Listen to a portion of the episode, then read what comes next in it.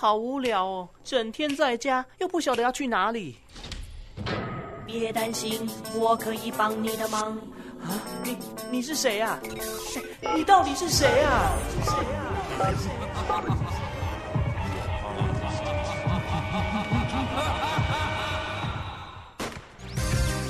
周休假期无处可去吗？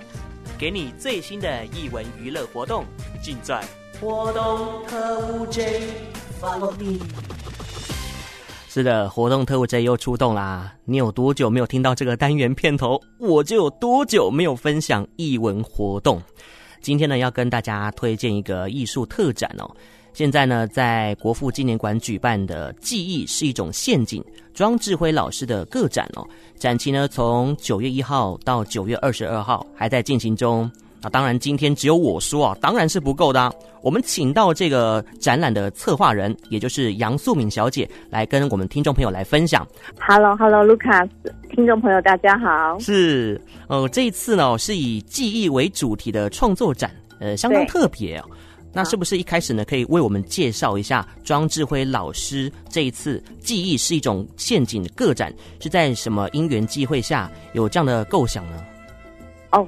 是这样子的，我想，因为老师他创作已经三四十年了，虽然他还蛮年轻的，他才五十几岁，可是因为他从小就很喜欢艺术。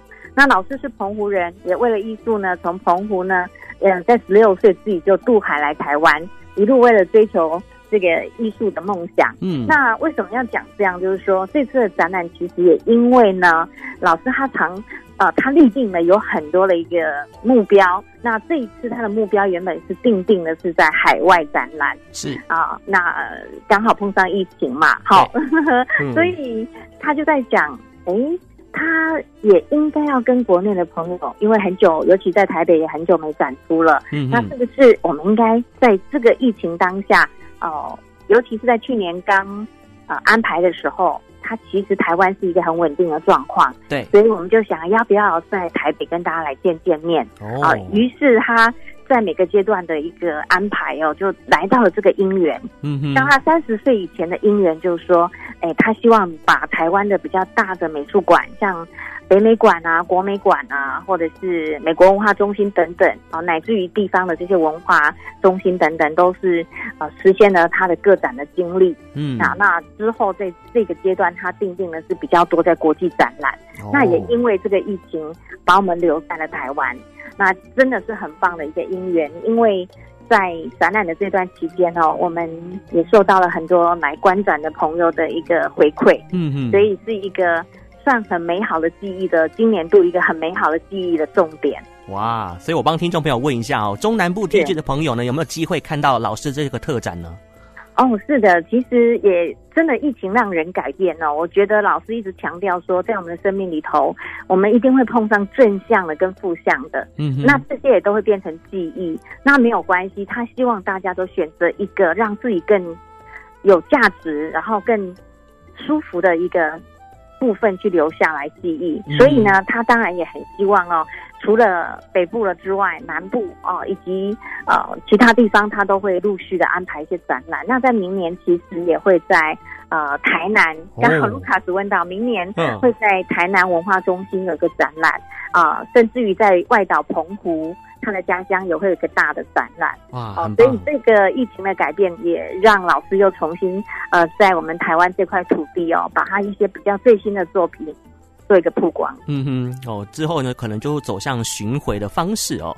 是是是。好，那当我们都都知道说，艺术家的创作风格独特，会更引人入胜。那是不是可以简单阐述一下庄志辉老师的创作特色，以及他这回想为观众朋友带来怎样的一个氛围呢？哦，是这样的，老师因为他创作的很年轻就开始创作嘛，嗯，那他又是一个非常喜欢尝试不同媒材，然后在呃主题各方面，他就是很喜欢挑战的一个艺术家，所以这次他的展出作品除了平面，还有立体的雕塑。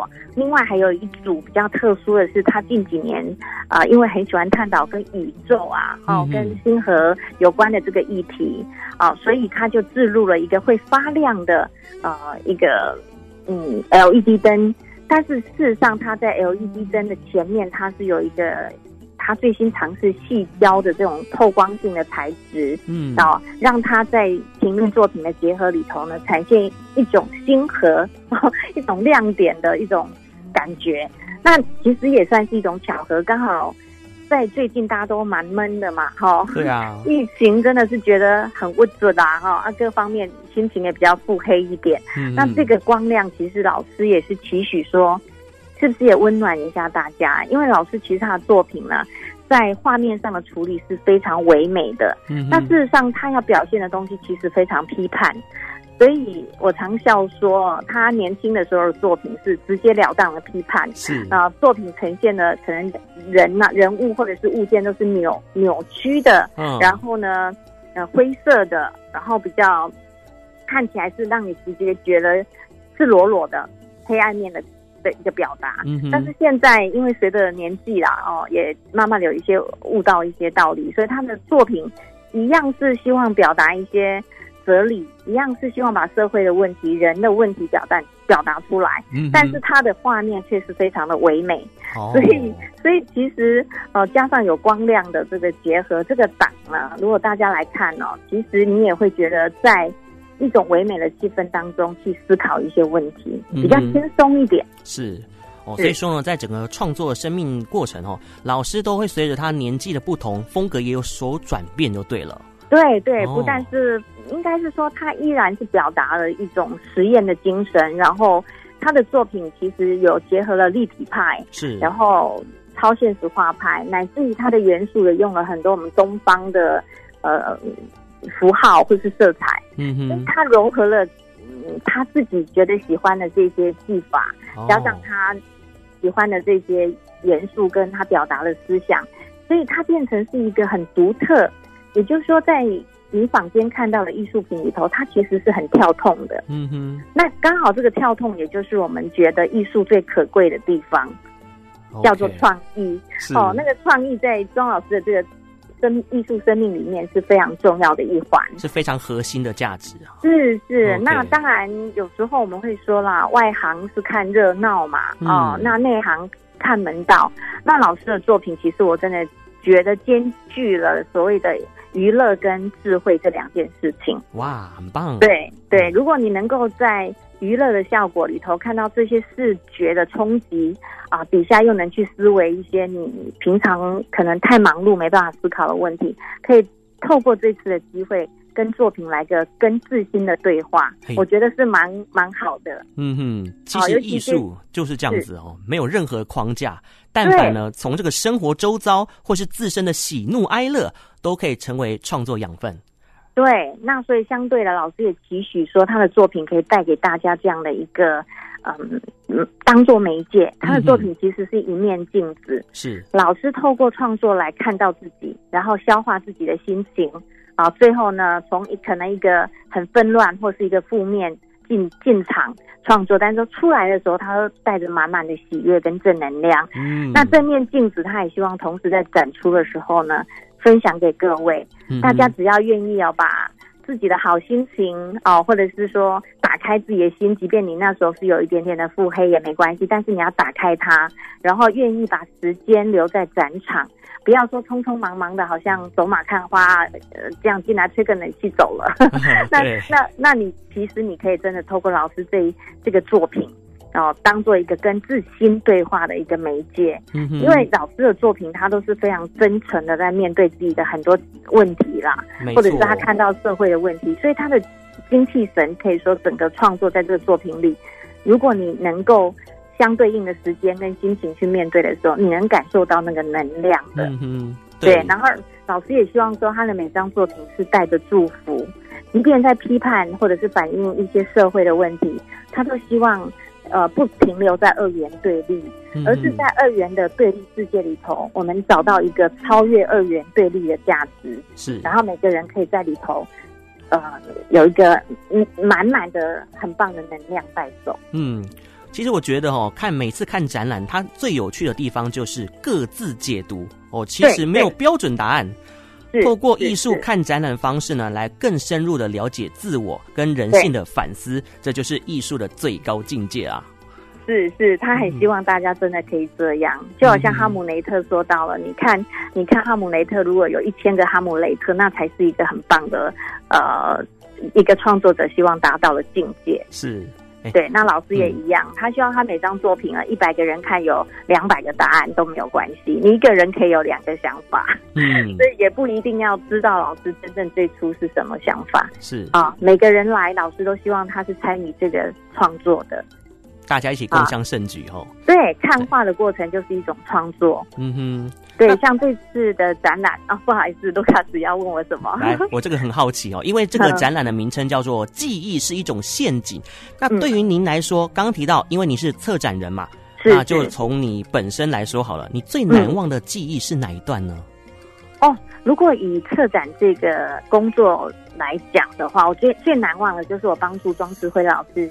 呃，进行了世界巡回展。哦、我们从二零一六年到一九年，在欧洲以及美国啊，像纽约啦、L A 啦、巴黎等等的这些地方城市，我们进行了个展。那这个为什么记忆深刻？是因为其实艺术家他创作的最初最初的那个心哦，他真的很希望他的作品是。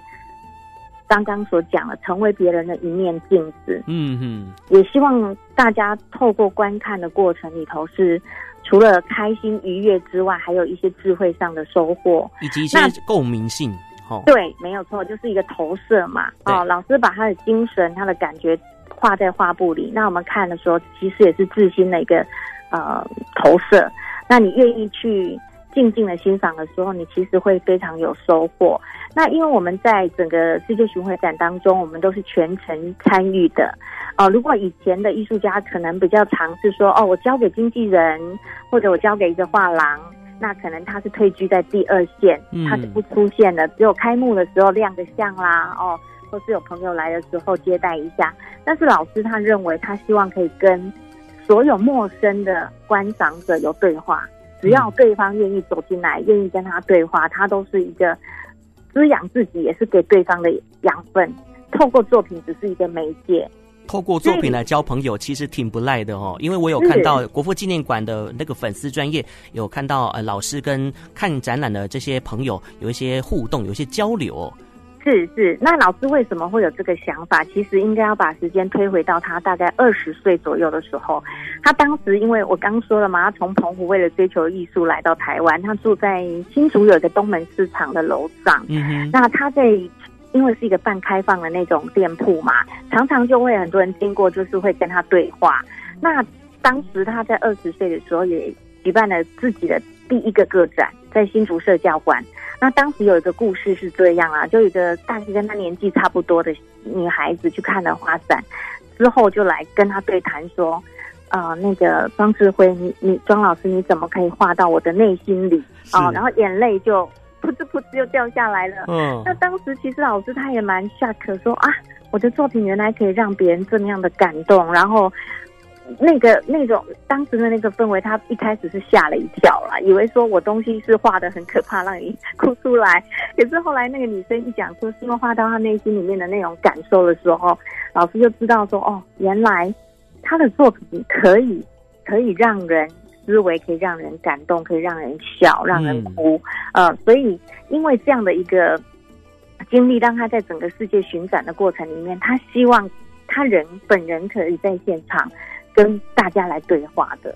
因为除了除了看的人有收获，他老是透过跟很多这些陌生的朋友、不同国家的朋友对话的同时，他自自己其实收获也很满满的，嗯、哼所以也为我留下了很美好的记忆。哦、因为这些所有的展览，我也是共同见证啊。嗯、我们也不是展览，也不是说去开一个幕就走的，我们也都是，如果像假设我在呃，不管香港、法国。呃，美国，我们每次因为激流的关系都待三个月，啊，我们就把它待到满，就是每天尽量可能的就到展场去跟大家互动。好，那如果说我们听众朋友呢对这个展览非常有兴趣，中秋连假就可以赶快去国父纪念馆来观赏这个记忆是一种陷阱，知名艺术家庄智辉老师的个展哦，展期呢只到九月二十二号为止哦。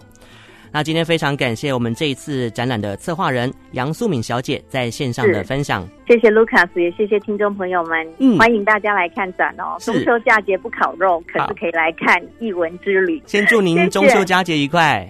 谢谢谢谢，Lucas，好，拜拜。拜拜。